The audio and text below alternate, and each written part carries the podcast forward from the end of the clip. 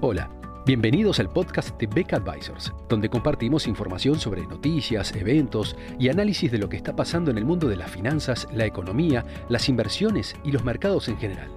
Todas las semanas, un nuevo episodio con diferentes protagonistas de nuestro equipo o invitados especiales. En Beck Advisors, nuestro objetivo es acercar a nuestros clientes las alternativas más convenientes para lograr sus objetivos financieros.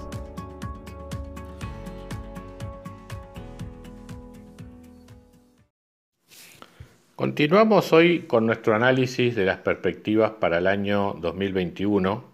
ocupándonos en esta oportunidad de la perspectiva sobre la política monetaria en los Estados Unidos. Eh, las bajas tasas de interés y los estímulos efectuados por la Reserva Federal durante el año 2020 fueron uno de los factores, junto con la política fiscal, decisivos para tratar de contener la recesión económica que eventualmente causaría el, el COVID, pero además también fueron fundamentales para explicar la fuerte reacción que tuvo el mercado de valores durante este año luego de la caída inicial que la noticia del coronavirus había provocado. Por lo tanto, siendo un elemento central en lo que ha sido la dinámica del mercado de valores,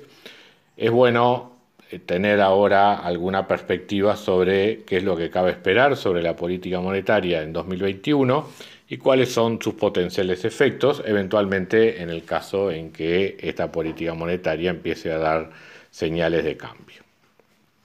Hay muchas cosas que en este 2020 han resultado distintas en materia de política monetaria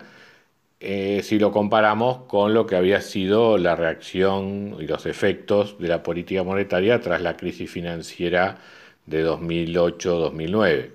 En aquella oportunidad, el apoyo financiero y la expansión financiera habían tenido como principal objetivo evitar la desintermediación financiera causada por la crisis,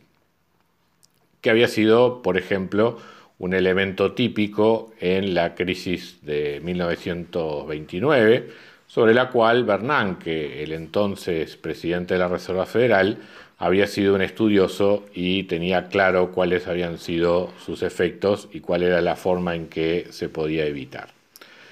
En aquel momento la expansión monetaria básicamente tuvo como principal consecuencia una sustitución en los activos del sistema bancario, permitiéndoles eh, descargar activos riesgosos o comprometidos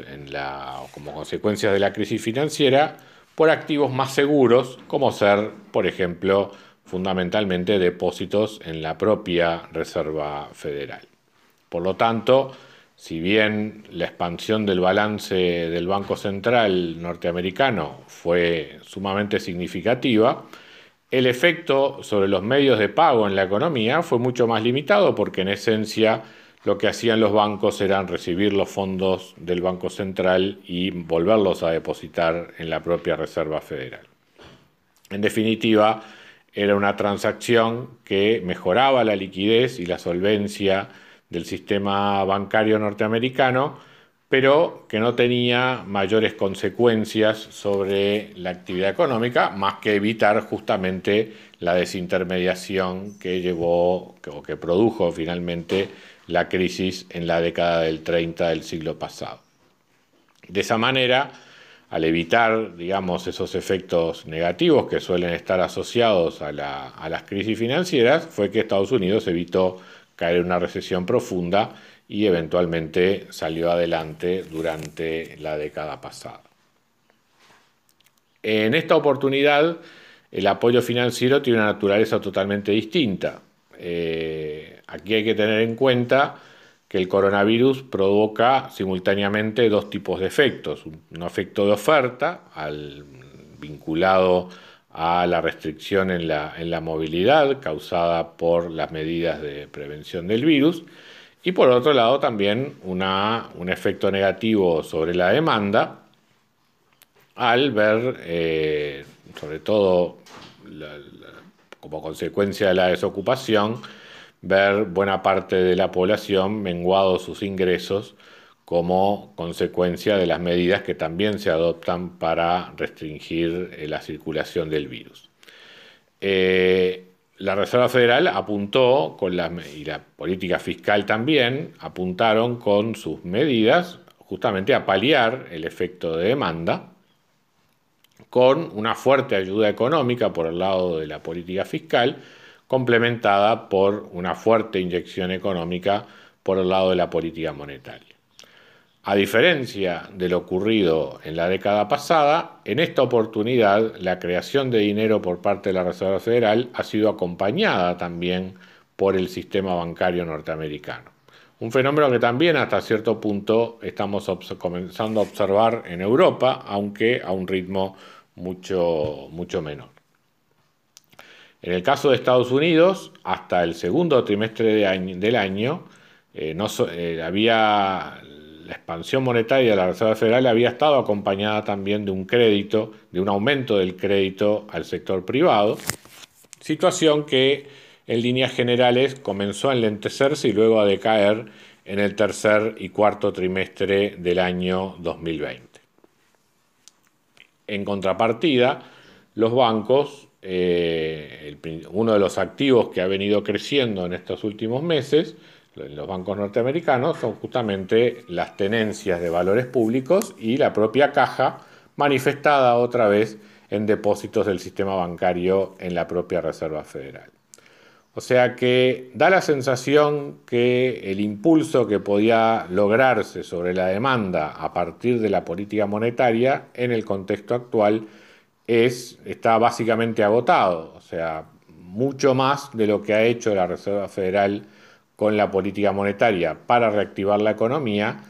ya sería muy poco porque en líneas generales está habiendo un aumento de los depósitos y en general las transferencias del gobierno traen aparejadas aumentos de ahorro por parte de las personas. Por eso la medida propiciada por Trump de aumentar a 2.000 dólares las transferencias en líneas generales puede esperarse que tenga poco efecto y fundamentalmente lo que va a generar es ahorro precautorio por aquellas personas de ingreso medio, digamos, que, perciban todavía este tipo de transferencias, eh, fortaleciendo una tendencia que se viene observando ya desde hace algunos meses en cuanto a que la ayuda económica propiciada por el gobierno norteamericano más que promover consumo, lo que ha hecho es aumentar las tasas de ahorro de los hogares norteamericanos. En, la circunstancia actual, por lo tanto, con una política monetaria que, que está perdiendo impulso y con una política fiscal que solo tendría sentido si fuera focalizada estrictamente hacia sectores de menores ingresos, es que cabe pensar que efectos pueden tener estas medidas durante el año 2021 y con qué probabilidad eventualmente pueden empezar a ser revertidas y con qué consecuencias sobre la economía y sobre el mercado de valores en particular. A nuestro modo de ver, la instancia monetaria va a seguir siendo expansiva durante el año 2021, especialmente en lo que respecta a las tasas de interés,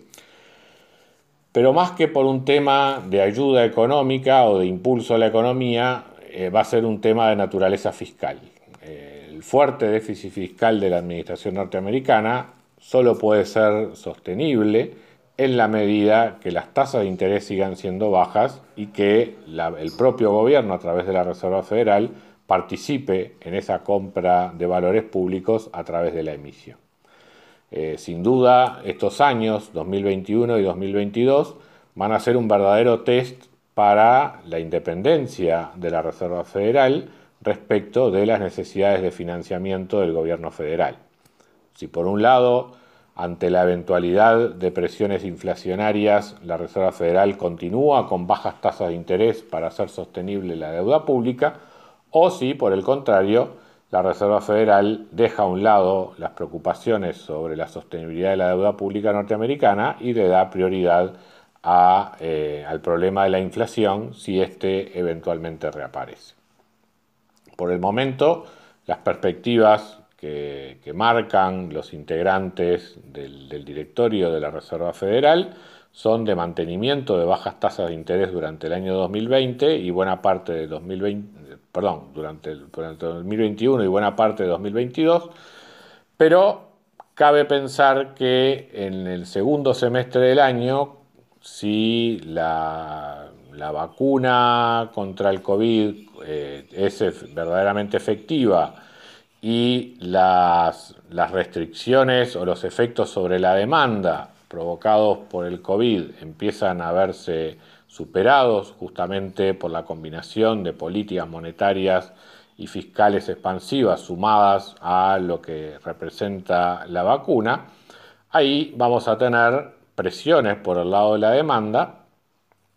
que eventualmente pueden llegar a tener efectos sobre los precios. No, no olvidemos que por el lado de la oferta también el coronavirus ha tenido eh, consecuencias sobre la productividad y puede seguir teniendo consecuencias sobre la productividad a largo plazo, por lo que no habría que descartar que una vez superados los problemas de desempleo que hay en Estados Unidos,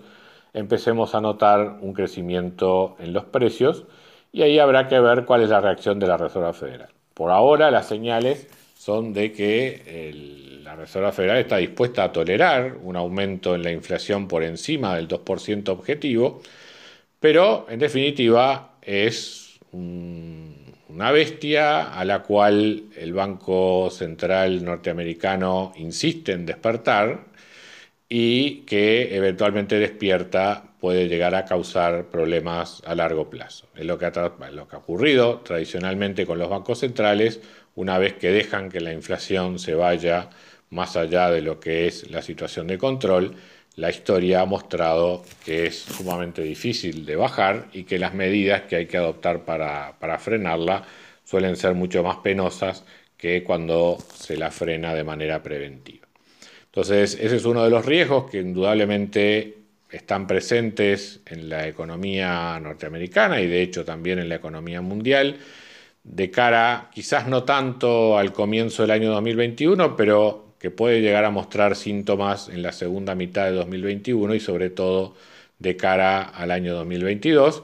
lo cual sin duda también va a generar temor en los mercados financieros en la medida que las altas valuaciones actuales solo se sostienen con bajas, con el escenario de bajas tasas de interés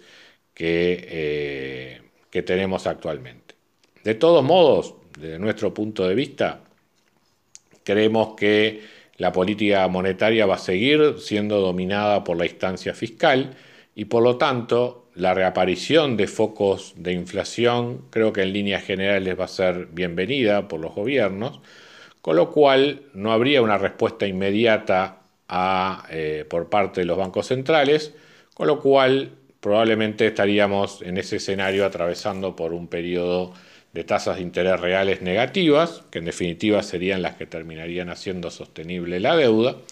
lo cual implica un escenario malo para la renta fija, pero de todas maneras favorable para la renta variable, pues en este contexto de tasas de interés reales negativas, las valuaciones actuales no solamente se sostienen, sino que incluso pueden llegar a apreciarse algo más.